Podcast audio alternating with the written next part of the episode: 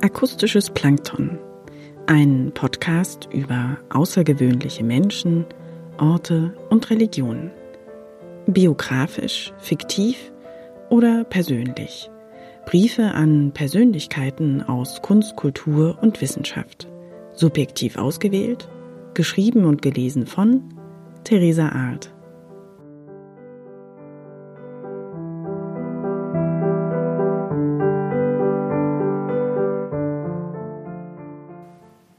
Brief aus dem März 2020. Ich weiß nicht, an wen ich schreiben soll. Plötzlich tauchen überall Briefe auf.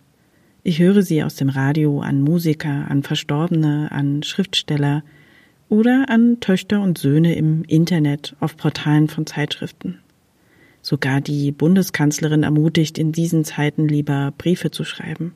Als das alles anfing, spürte ich auch ein Bedürfnis zu schreiben. Ich dachte mir, es wäre eine gute Gelegenheit alte Kontakte und auch ganz verwaiste Kontakte mit einem Brief wieder aufleben zu lassen.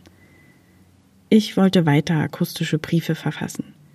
Ich kramte meine alte Schreibmaschine, die ich letztes Jahr Weihnachten bekommen hatte, hervor. Ich bestellte mir ein neues Farbband. Meine Finger färbten sich ganz schwarz beim Einlegen des Bandes. Ich begann mit meinen Zeigefingern eifrig in die Tasten zu hauen. Später wagte ich es mit zehn Fingern und vermied den Blick auf die Tastatur so wie ich es einmal als Zwölfjährige in einem Kurs an der Schule für das Zehn-Fingerschreiben gelernt hatte. Damals hatte ein älteres Ehepaar einmal wöchentlich einen Kurs zum Blindschreiben mit dem Zehn-Fingersystem auf elektrischen Schreibmaschinen angeboten. Ich ging mit zwei Freundinnen hin und es war nicht so leicht. Die Tastatur war nämlich abgeklebt und kein Buchstabe mehr zu erkennen. Und Tipex war ebenfalls nicht erlaubt. Am Ende erhielten wir ein Zeugnis mit unseren Anschlägen pro Minute und dem Fehlerquotienten. Aber auf einer analogen Schreibmaschine blind zu schreiben, erfordert weitaus mehr Kraft und vor allem, was das Großschreiben angeht, wenn sich die gesamte Tastatur nach oben hebt. Doch ich bin nicht weit gekommen, außer ein paar Spaßtexten habe ich nichts getippt. Keinen großen Brief, keinen Liebesbrief, keinen Brief an eine alte Freundin, keinen Brief an ältere Nachbarn. Kein Brief an die Kassiererin im Supermarkt, kein Brief an all die Ärzte, denen ich in den letzten Jahren begegnet bin. Es waren viele, und am Ende ist eine Handvoll übrig geblieben, zu denen ich in regelmäßigen Abständen gehe. Ich habe oft an sie gedacht in der letzten Zeit. Ich habe mich nicht getraut, im Krankenhaus nach einem neuen Termin in der Sprechstunde zu fragen.